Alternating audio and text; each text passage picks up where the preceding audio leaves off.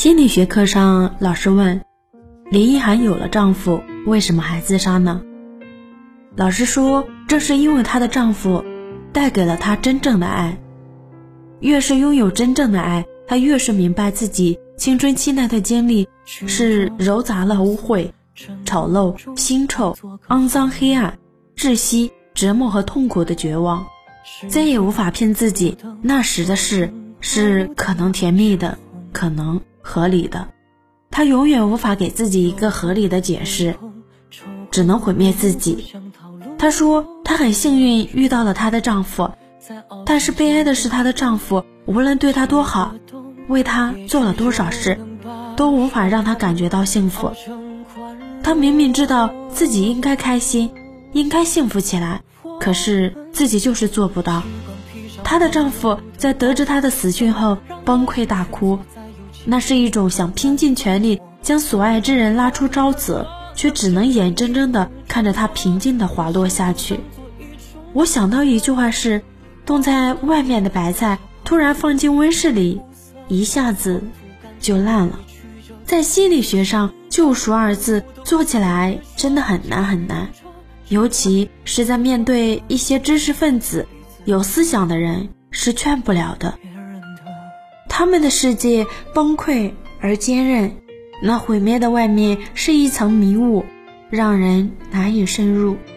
所有进来的人都想逃脱，而真正爱自己的却害怕自己的负能量伤害到他，所以离开才是对他善意最好的回馈。剧中发送震动，你收到了没有？时钟。苦灯落空，整晚思前想后。再见，不见，遇见，谢谢你太多闪烁温柔。再浪费几个春，几个冬，也许就能把恋人熬成朋友。习惯披上朋友的保护色。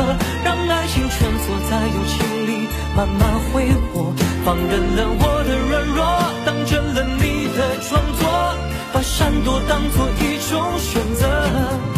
我们都不敢褪下朋友的保护色，妄图感情因为曲折变得深刻，不如都住口别说，继续等着，直到等完了天色，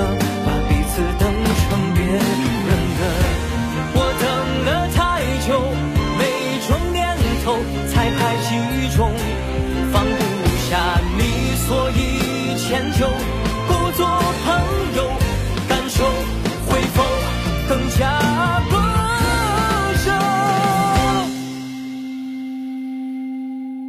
我们都习惯披上朋友的保护色，让爱情蜷缩在友情里慢慢挥霍，放任了我的软弱，当真了你的装作。把闪躲当作一种选择，我们都不敢褪下朋友的保护色，妄图感情因为曲折变得深刻，不如都住口别说，继续等着，直到等完了天色，把彼此等成别人的。